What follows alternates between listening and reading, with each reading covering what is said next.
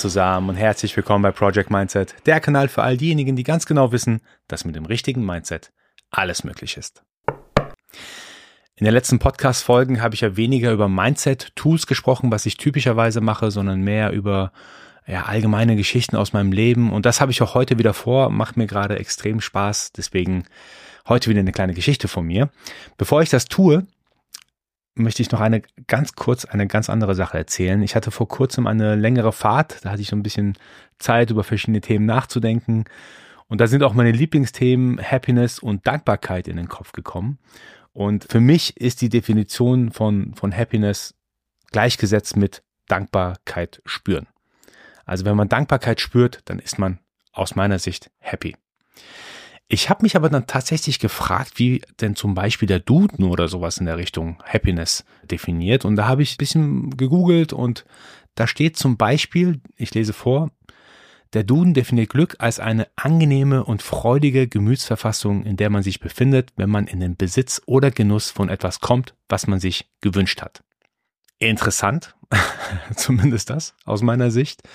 Also ich bin mir nicht sicher, wenn man in den Besitz von etwas kommt, ob man da wirklich happy ist. Vielleicht ganz kurz, wenn man sich irgendetwas kauft, was man lange haben wollte, ja, dann ist man wahrscheinlich für 0,5 Sekunden happy und danach, ja, weiter geht's. In den Genuss von etwas kommen, das verstehe ich schon eher. Das geht auch eher in, in die Richtung, wo ich, wo ich persönlich denke, dass da Happiness liegt. Ich habe mir auch ein ganz konkretes Beispiel überlegt gehabt, was macht mich denn eigentlich happy? Klar, wenn ich Dankbarkeit spüre, aber mir ist aufgefallen, wenn ich zum Beispiel nach einem langen Arbeitstag nach Hause komme und meine Kinder auf mich zurennen und mich umarmen. Also das kann man nicht beschreiben, was für ein Glücksgefühl das, das ausschüttet in einen. Also bei mir ist es das, ich würde sagen, die Definition für mich für, für Happiness, wenn, wenn so ein Moment, genau so ein Moment erscheint so bei mir im Leben. Wahrscheinlich hat jeder so seine eigene Definition, wie er das macht. Ich fand es aber interessant, ich, obwohl ich mich jetzt schon so lange mit dem, mit dem Thema Happiness auseinandersetze, Dankbarkeit auseinandersetze, habe ich nie nachgeschlagen, was das eigentlich bedeutet, sondern bin immer davon ausgegangen, ja, irgendwas mit Dankbarkeit. Aber wenn man sich ganz konkret vorstellt, was einem happy macht, ist mir tatsächlich das in den Kopf gekommen. Abends nach Hause kommen, die Kinder springen los, freuen sich, wie als ob keine Ahnung was passiert ist und springen mir in die Arme. Das ist ein unbeschreibliches Gefühl. So, jetzt aber zu dem eigentlichen Thema des heutigen Podcasts. Und zwar, ich wollte schon seit einiger Zeit über das Thema Dreistigkeit oder, oder Frechsein sprechen. Es gibt nämlich so eine kleine Geschichte, die ist vor einigen Jahren passiert und ich muss tatsächlich häufiger an diese Geschichte denken. Ich war mit ein paar Freunden von mir, wir waren eine größere Gruppe, unterwegs auf einer Whisky-Messe. Kumpel von mir hat gefragt, hey, lass uns da hingehen, hast du da Bock drauf? Ich so, ja, okay. Also ich trinke zwar ab und zu Whisky, aber es ist nicht so unbedingt mein Getränk, aber in Ordnung. Wir sind hingegangen und einer der ersten Stände dort auf dieser Whisky-Messe, war auch super interessant, riesen, relativ groß aus meiner Sicht. Einer der ersten Stände dort war so ein, ja, so ein Verkäufer Englisch Schokolade.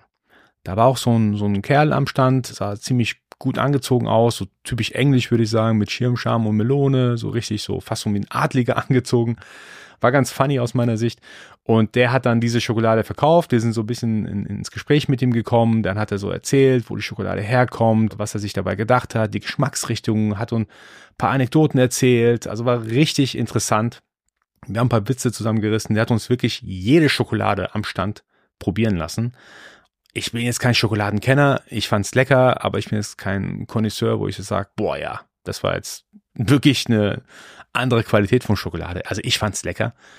Und auch meine ganzen Freunde, mit denen ich da war und Bekannte, mit denen ich da war, die haben auch probiert. Ich fand's ultra nett von dem Herrn, dass er uns da wirklich so 15, 20 Minuten lang da entertained hat und probieren lassen hat. Ich, also ich habe mich fast schon genötigt gefühlt, was zu kaufen, hab's dann auch gemacht. Für paar Euro war gefühlt relativ teuer, aber in Ordnung. Ich meine, wir hatten eine gute Zeit und so hat jeder von uns ein bisschen was gekauft. Ich glaube fast jeder von uns. Und ja, die Beträge waren sehr unterschiedlich. 8 Euro, 10 Euro, 20 Euro, sowas um den, um den Dreh. Bei einem Bekannten von mir war die Rechnung 16,50 Euro. Und er war der einzige von uns, der dann gesagt hat und handeln wollte, hat gesagt, ja, machst du 15 draus, ne? Und du hast dann so richtig gemerkt, der, der Verkäufer hat sich dann so ein bisschen gewundert, hat ihn dann so angeschaut, hat dann gemeint, ja, also wenn, wenn sie das glücklich macht, ja, dann können wir 15 Euro draus machen. Für mich war das ultra peinlich, wenn ich ehrlich bin, weil wir haben einen Betrag von knapp einem Euro gesprochen. Also wegen einem Euro zu handeln, fand ich so, ach, das ist schon ein bisschen, ich weiß jetzt nicht genau, was in, in dem Bekannten da im Kopf vorging, aber ich würde es tatsächlich nicht wegen einem Euro handeln, Euro 50 oder was auch immer. Vor allem, wenn wir schon 15 Minuten lang entertained worden sind, wirklich alles probiert haben, was er am Stand hatte und er war wirklich großzügig. Und dann dachte ich mir, ja, krass. Also ich bin, ich bin gebürtiger Perser, gebürtiger Iraner. Für uns ist Bazar Life wirklich völlig normal. Wir handeln, was das Zeug hält. Wird uns schon früh in die Wiege gelegt. Aber wegen 1,50 Euro, ich fand das ein bisschen dreist, wenn ich, nicht nur ein bisschen, ich fand es relativ dreist von einem Bekannten von mir. Und ich habe ihm sogar auch darauf angesprochen. Ich so, hey, also wegen 1 Euro, 1,50 Euro, 50, ich weiß nicht, ich hätte das nicht gehandelt. Das fand ich jetzt nicht so, nicht so cool von dir. Der hat es null verstanden. So, so auf die Art. Ja, er muss ja auch schauen, wo, wo er steht und wo er bleibt im Leben. Ist ja okay. Wenn es seine Einstellung ist, dann, dann was auch immer. Aber wenn ich jetzt daran denke, was für mich dreist ist, die Definition oder frech ist, dann ist genau das so eine Art Situation, wo das ganz gut beschreibt. Also ich habe ja schon gesagt, wir, wir Iraner kriegen schon Handeln früh beigebracht. Ich kann mich erinnern, meine, meine Großeltern, als sie uns früher besucht haben, war das dann so, wir sind dann hier, also wirklich, ich rede jetzt von 25, 30 Jahren oder so. Wir sind dann auf die Flohmärkte gegangen und dort habe ich tatsächlich Handeln von meinen Großeltern gelernt. Die war noch, also ich fand, das ist jetzt eine andere Art von Handeln, weil wir quasi irgendwo vor Ort sind und da geht's wirklich nur um den Preis, da geht's gar nicht um, dass man entertained wird, probieren darf und so weiter und so fort. Und dort habe ich gelernt, richtig auf die, auf die harte Tour. Meine, meine Großeltern haben kein Deutsch gesprochen, haben dann gesagt, zum Beispiel, was kostet die Tasche da? Ich habe dann nachgefragt, die Tasche hat dann 10 D-Mark gekostet und meine Großeltern knallhart, sagt 50 Pfennig.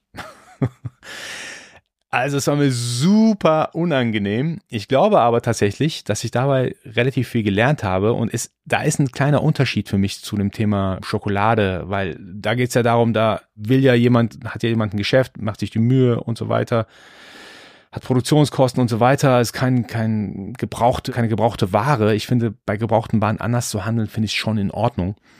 Und bei dieser Story mit meinen Großeltern habe ich dann gelernt, tatsächlich kann man sehr gut handeln wenn es zum Beispiel darum geht, auf zu welcher Tageszeit man handelt. Morgens ist schwieriger als abends. Abends wollen die Leute ihre Sachen loswerden. Es ist tatsächlich auch ein Riesenunterschied, mit Frauen oder Männern zu handeln. Könnt ihr mir auch für jeden Fall glauben. Könnt ihr gerne mal ausprobieren auf dem Flohmarkt. Ist ein Riesenunterschied. Und da habe ich so ein bisschen so, so dieses Basar-Life kennengelernt. Aber was ich tatsächlich unter anderem dann auch später dann von meinem Vater gelernt habe, ist, wenn man, wenn man aber einen fairen Preis zugesagt bekommt. Und fair im Sinne von, da macht es keinen Sinn mehr zu handeln. Man will ja eine Win-Win-Situation haben. Win-Win bedeutet, dass beide gewinnen. Es gibt keinen Verlierer in dem Sinne. Und wenn man eine Win-Win-Situation hat, man kriegt eine Ware zu dem Preis, wo man denkt, das ist die wirklich wert, diese Ware, dann, dann handelt man nicht mehr nach. Und das finde ich auch völlig in Ordnung. Der Unterschied hier ist tatsächlich der, der, der Herr am Stand, der uns da wirklich so entertained hat und so weiter. Es sind ja auch viele andere vorbeigekommen, die dann nicht was gekauft haben, weil wir ja den Stand quasi belagert hatten. Also von daher fand ich es ultra unangenehm, in dem Moment wegen Euro, Euro 50 zu handeln. Und ich bin mir gar nicht sicher, es gibt bestimmt auch viele Zitate zu dem Thema, wer dreist ist, kommt weiter im Leben. Mir fällt jetzt kein konkretes Zitat ein. Ich habe auch häufiger mal sowas in der Richtung gehört. Man muss ja auch mal hier und da frech sein, man muss schauen, wo man bleibt. Aber ich finde, man kann es auch übertreiben. Also meine Message im heutigen Podcast, also jetzt nicht unbedingt ein Mindset-Tool, sondern wenn man handelt, sollte man vielleicht darauf achten, dass man in so eine, so eine Win-Win-Situation reinkommt. Und bei der Geschichte, wo ich es erzählt habe, also wegen Euro, naja, weiß ich jetzt nicht genau. Super Leute, das war's auch schon für die heutige Podcast-Folge. Ich, ich hoffe, sie hat euch gefallen. Wenn dem so ist, so lasst mir bitte ein Like da, abonniert den Kanal, denn nur so kann Project Mindset weiter wachsen. Ich danke euch fürs Zuhören. Bis zum nächsten Mal. Nicht vergessen bis dahin, Mindset ist alles.